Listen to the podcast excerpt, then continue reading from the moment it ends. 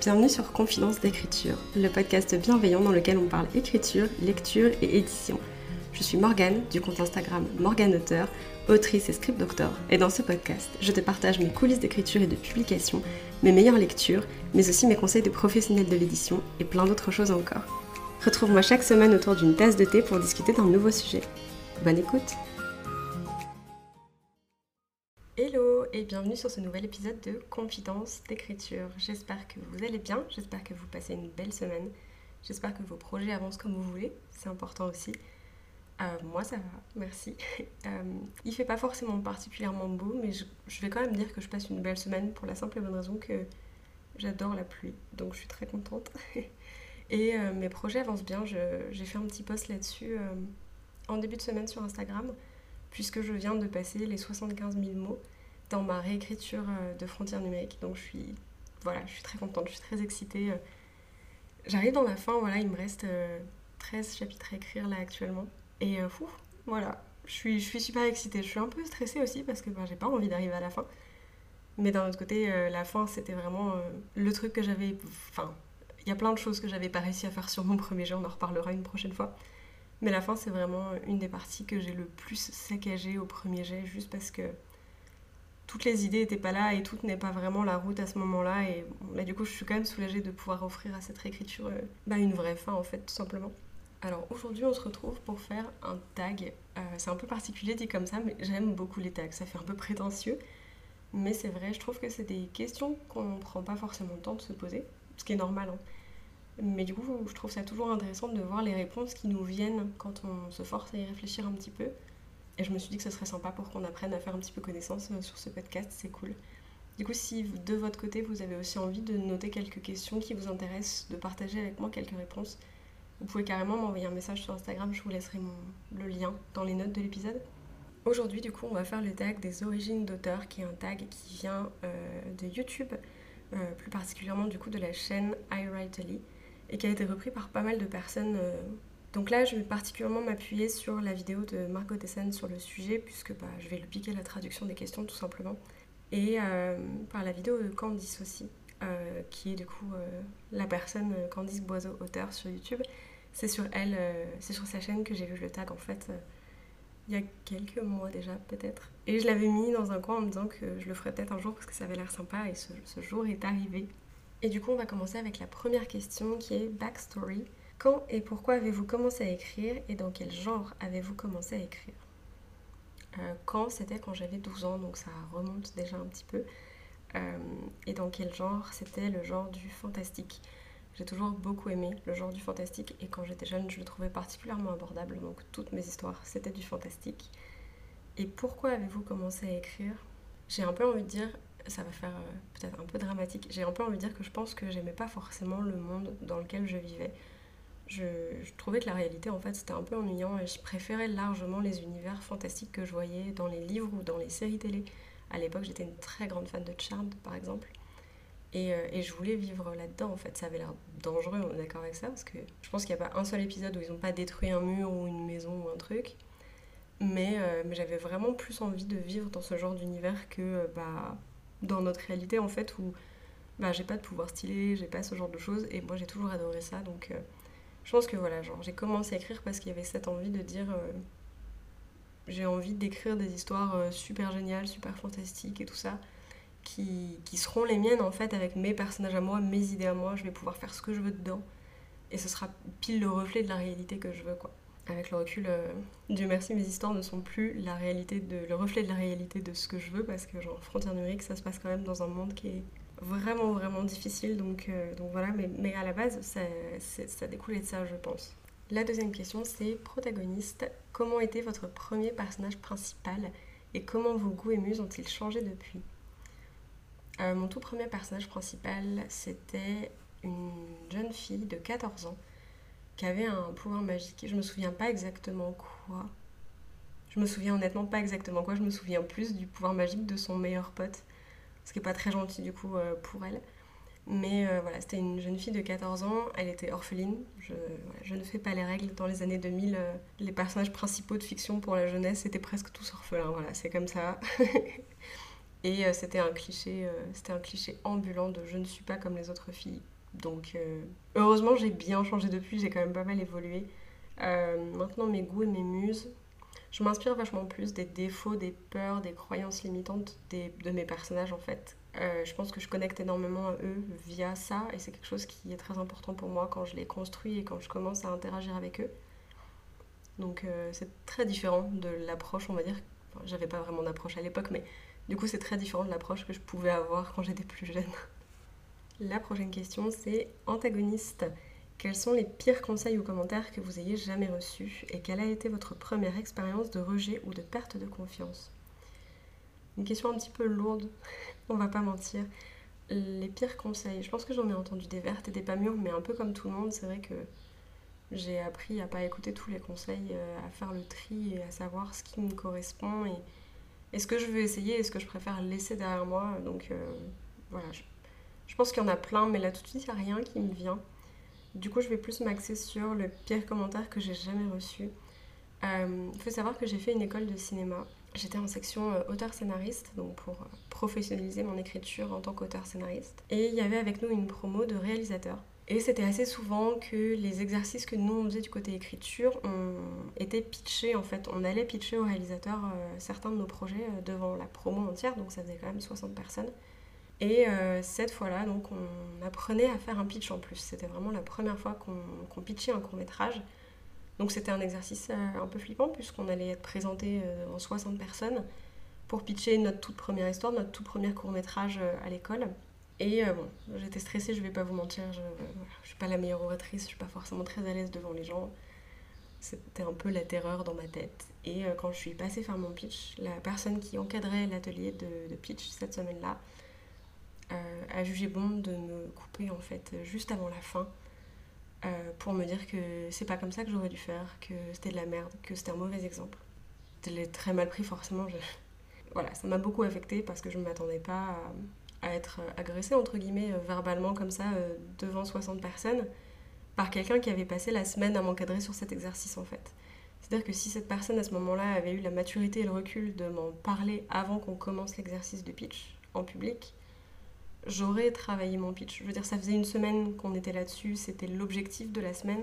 Donc il y a un moment, genre, quand tu as des conseils, tu les, ben, tu les donnes avant, en fait, tout simplement. Et euh, voilà, c'était vraiment aussi du coup ma première expérience de, de, rejet et de perte de confiance. Parce que à ce moment-là, je me suis dit, euh, premier réflexe, évidemment, je me suis blâmée en fait, en me disant, ouais, il a raison, c'est vraiment nul, t'as pas ta place ici. Et en fait, euh, heureusement, j'étais bien entourée, j'avais vraiment des amis euh, incroyables, enfin, j'ai toujours des amis incroyables, mais à ce moment-là, à l'école, qui étaient vraiment avec moi. Et j'ai compris en fait que l'erreur ne venait pas de moi, l'erreur venait de, cette intervenante qui a jugé bon de faire une critique pas du tout constructive et très agressive euh, au moment le, moins bien choisi en fait et de la manière la moins polie possible.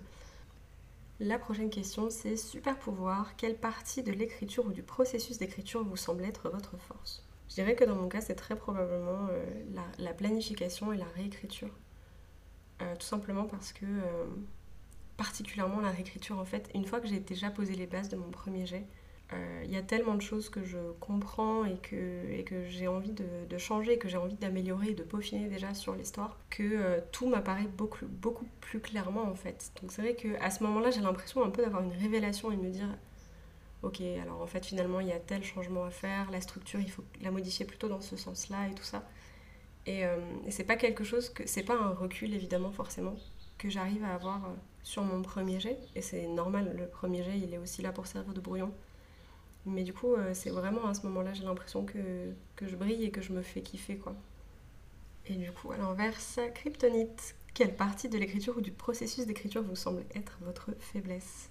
C'est une bonne question. Je suis pas en train de réfléchir en mode Ah mon dieu, j'ai pas de faiblesse. Euh, genre, si, si, mais c'est juste que c'est une bonne question parce que je vais essayer d'en choisir qu'une. Je pense que une de mes faiblesses, c'est vraiment euh, la description. Oups. j'ai tendance... En fait, je visualise beaucoup de choses dans ma tête. Et du coup, j'ai tendance à pas du tout le retranscrire sur la page. Je, je, décris pas les choses en fait. J'y pense pas pendant que je suis en train d'écrire parce que pour moi, la scène, elle se déroule dans ma tête euh, avec plus ou moins de facilité. Et du coup, je vois le décor et je me dis, bah si moi je le vois, j'ai pas besoin de m'attarder dessus quoi. Et je vais pas vous mentir, genre, en vrai, vous le lirez jamais parce que c'est une catastrophe, mais mon premier jet, quand moi je l'ai relu, je me suis dit, mais c'est horrible en fait. On sait même pas où on est. Morgane, t'as posé, t'as posé aucune construction de ville, t'as posé aucune construction de, de décor, d'ambiance. Genre, il y avait rien. C'était une salle blanche. Le syndrome de la, salle, de la, de la pièce blanche, c'était, c'était Frontières numériques. C'était le premier jet de Frontières numériques. Donc euh, voilà, je pense que c'est. Il y en a d'autres, hein, des faiblesses. Il n'y a pas de souci là-dessus, mais je pense que celle-là, c'est vraiment la première qui me vient en tête. La question suivante, c'est training montage. Quelles forces et faiblesses ont changé au fil des ans et qu'avez-vous fait pour vous améliorer? Je pense qu'il y a énormément de choses qui ont changé au fil des ans. Euh, parce qu'en 15 ans d'écriture et d'expérimentation, il y a quand même pas mal de trucs qui ont pu bouger, évoluer et tout ça. Euh, ça serait bizarre d'essayer de retracer un peu ça. Et honnêtement, je pense que le truc qui a le plus changé, c'est ma manière de travailler en amont sur le manuscrit. À savoir que j'ai réalisé, j'ai découvert et j'ai tenter des méthodes de planification pour découvrir un petit peu ce qui me convenait le mieux. Et effectivement, j'ai découvert que euh, c'était plus facile pour moi de planifier mes manuscrits, que ce soit un premier jet ou une réécriture. J'ai besoin de planifier quand même des choses pour être sûre d'avancer sereinement déjà. Je pense que j'ai une voisine qui vient de rentrer, j'espère que ça fait pas trop de bruit. Mais voilà, j'ai besoin de planifier des choses euh, pour me sentir bien dans ce que j'écris et pour, pour avoir un fil conducteur tout simplement. C'est vrai que ça, au début, je ne savais pas que ça existait et ça a été la cause de l'abandon de beaucoup de mes projets parce que je ne savais pas où j'allais avec et je prenais pas le temps d'y réfléchir. Donc voilà. La question d'après, la numéro 7, c'est Weapon of Choice. Quel programme avez-vous utilisé au cours de votre parcours d'écriture et quel est votre favori en ce moment et pourquoi? Oh bah En fait, ça va aller avec la suite de la question 6 que j'ai pas faite à l'instant. ok. Euh, qui était comment euh, vous êtes-vous amélioré, comme qu'avez-vous fait pour vous améliorer? En fait, les deux questions se recoupent puisque ce que j'ai fait moi, c'est que euh, j'ai intégré sur concours une école de cinéma en, formation auteur-scénariste en fait, pour apprendre à professionnaliser mon écriture et, et c'était vraiment incroyable. Ça a été une expérience de, de dingue puisque pendant deux ans, j'ai énormément appris de théorie, c'est sûr, mais j'ai surtout énormément expérimenté et eu beaucoup d'expériences pratiques. Euh, on écrivait tous les jours en fait. Euh, donc c'est très compliqué parce que ça reste un programme euh, de formation, ça reste un programme, on va dire, scolaire entre guillemets. Donc il y avait énormément d'attentes, il y avait énormément de projets, il y avait beaucoup de choses. Donc ça, ça a été très dur parce que ça fait créativement énormément de choses à gérer. Mais, mais c'était ouf en fait. Ça m'a permis de découvrir plein de choses, de tester beaucoup de trucs, de découvrir ce qui fonctionnait sur moi et ce qui fonctionnait moins c'est on va dire que c'est ma formation favorite dans le sens où j'en ai pas fait d'autres pour le moment. Je suis très contente de cette expérience et de tout ce que j'ai pu en tirer donc, donc voilà. La question numéro 8 c'est Trusted Sidekick. Chaque Batman a son Robin. Quel est votre compagnon à câliner ou à consommer tout en écrivant? Alors malheureusement, je n'ai pas d'animaux chez moi, euh, voilà. Donc j'ai pas de petits compagnons à quatre pattes à câliner euh, pendant que j'écris. Mais par contre, du coup, je bois du thé. Voilà, tout simplement. Et euh, ça a changé au fil des ans, c'est la deuxième partie de la question. Euh, oui, puisque avant j'avais absolument euh, pas du tout le réflexe de me préparer un thé ou de me préparer un grand verre d'eau quand je me mettais à écrire. Donc là, c'est vrai que c'est quelque chose que j'ai commencé à faire il y a six mois, je pense, ouais. Et j'aime bien, ça fait un, petit rituel, mais d'un autre côté, genre, ça me permet aussi de rester hydratée puisque j'ai du thé et de l'eau, du coup, toujours avec moi. Donc c'est plutôt sympa. La prochaine question, c'est Zero to Hero. Quand vous avez commencé ce voyage, quel niveau de succès vous êtes-vous imaginé et où en êtes-vous actuellement dans ce parcours? Sinon, comment votre rêve a-t-il évolué au fil des ans? Ouf Alors, quand j'ai commencé à écrire, euh, moi ce que je voyais c'était... Euh, j'avais 12 ans, d'accord? Donc j'idéalisais carrément le métier d'auteur. Je pensais que euh, j'allais devenir riche et célèbre, vendre une saga à succès, que j'allais voilà, genre être euh, finalement euh, le prochain Harry Potter ou le, prochain, la prochaine Tara Duncan. Euh, je voulais une adaptation au cinéma aussi, je me souviens, et comme j'étais ce genre d'enfant, je voulais aussi genre jouer dans l'adaptation au cinéma. Voilà, il faut savoir que j'ai toujours adoré les métiers de l'audiovisuel et c'est vrai que c'est toujours quelque chose qui me branche beaucoup, bien sûr, mais plus du tout du même côté de la caméra finalement. Parce que je me vois pas. Enfin, moi, moi, à 12 ans, me voyais actrice dans le futur et là maintenant dans le futur, enfin dans mon présent, mais dans le futur de, de, mon mois de 12 ans, ça fait pas sens ce que je dis, c'est terrible. Bref, je me vois pas du tout, euh, je me vois pas du tout actrice en fait. Ce serait, Ce serait terrible, ça, m'angoisserait beaucoup, je pense. Mais du coup, euh, comment votre rêve a-t-il évolué au fil des ans Grandement. puisque maintenant, j'ai plus envie de... En fait, j'ai envie de trouver mon lectorat, j'ai envie de, de savoir et de pouvoir discuter avec des gens qui ont lu le livre et juste qui sont entrés dans l'univers, qui ont, qui ont imaginé des choses, qui se sont sentis peut-être compris ou qui se sont retrouvés dans mes personnages. Et j'ai vraiment plus envie de cette connexion un peu forte autour de l'imaginaire et d'une histoire que j'avais en tête, plus que d'une grande adaptation hollywoodienne. Donc voilà, c'est marrant aussi de voir euh, un petit peu comment ça, comment ça a évolué.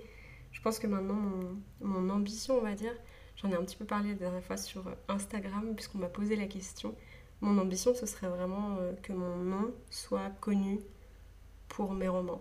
Pas forcément mondialement, c'est pas ça du tout le souci, mais voilà, qu'il y ait des gens qui me connaissent pour ça en fait. On passe à la question suivante qui est Remember My Name. Quels auteurs vous ont aidé à réaliser votre intérêt ou votre passion pour l'écriture et quels livres ont aidé à façonner votre style? Du coup, je vais forcément citer pour cette question l'autrice de Tara Duncan, alors je vais peut-être complètement écorcher son nom. C'est Sophie Adam Mamikonian. Tout simplement parce que Tara Duncan, ça a bercé une grande partie de mon, adolescence en fait. Et quels livres ont aidé à façonner votre style d'écriture? Je vais peut-être plutôt parler d'auteur, pour le coup, enfin d'auteurice. Je suis pas très bonne avec. Euh, euh, du coup, je vais citer Erin Morgenstern, euh, qui a écrit La mer sans étoiles et The Night Circus. Je sais pas du tout le titre en français, je sais qu'il n'a pas été traduit pareil, j'allais vous dire Le cirque de nuit, mais c'est pas ça. Cette autrice, elle est juste incroyable. Je vais aussi citer, je pense, euh, TJ Clown, parce que j'ai adoré la maison au milieu de la mer céruléenne et Under the Whispering Door pour le côté vraiment euh, très atmosphérique. Ça, c'est quelque chose qui, qui m'impressionne, mais tellement. Et puis peut-être, mais c'est plus récent, Susanna Clark qui a écrit euh, Piranèse. Voilà, ce livre, il m'a... c'était une claque atmosphérique, c'était absolument incroyable. Et du coup, la pluie nous rejoint pour cette prochaine question. J'espère que vous l'entendez pas trop dans le fond.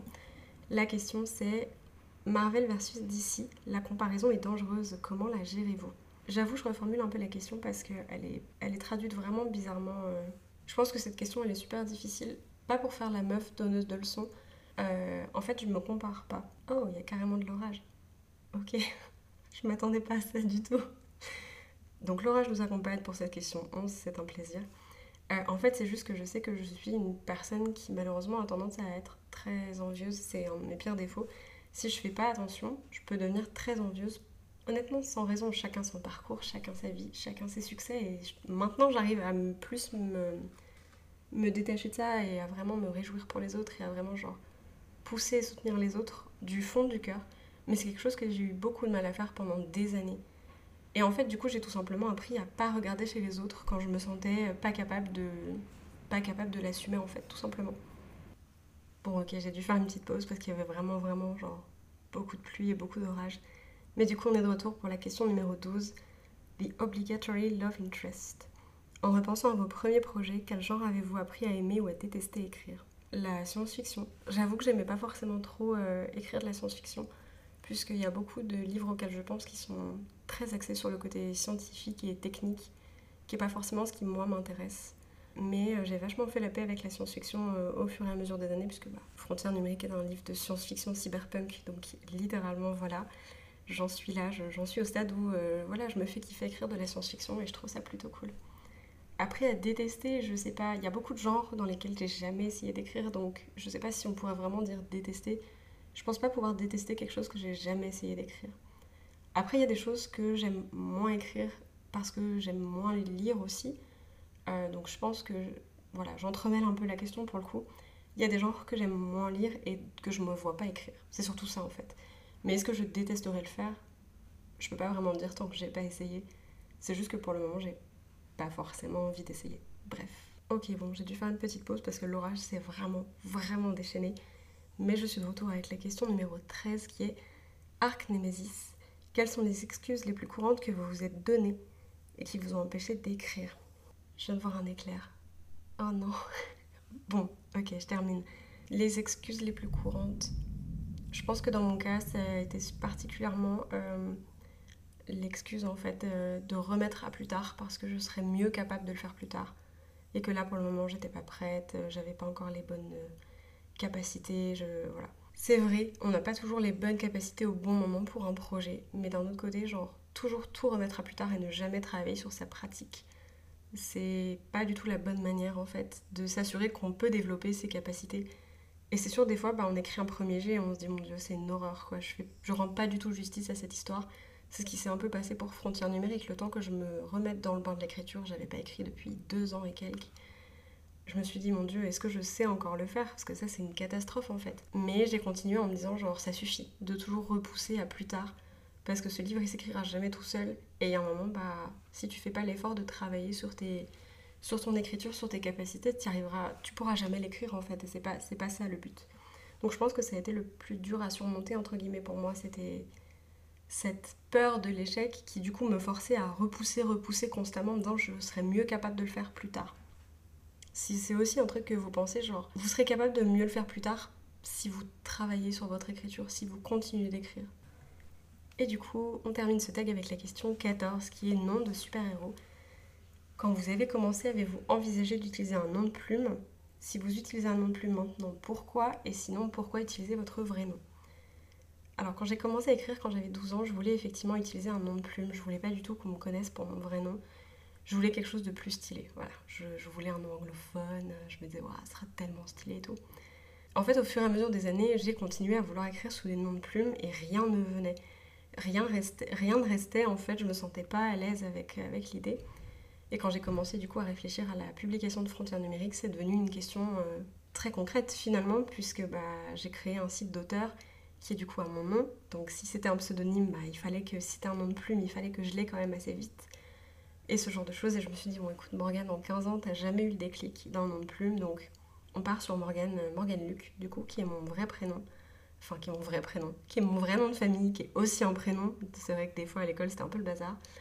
Et euh, en fait, voilà, je pense que plus je vieillissais et plus mon problème, c'était pas tellement le fait que j'aime pas mon nom de famille, parce qu'en vrai, j'ai aucun problème avec mon nom de famille, j'en suis même très fière c'est plus l'idée qu'il euh, est assez court. Et sur une couverture, pour le moment, des, les tests de mise en page de, couverture que j'ai faites, euh, ça me choque qu'il soit si court.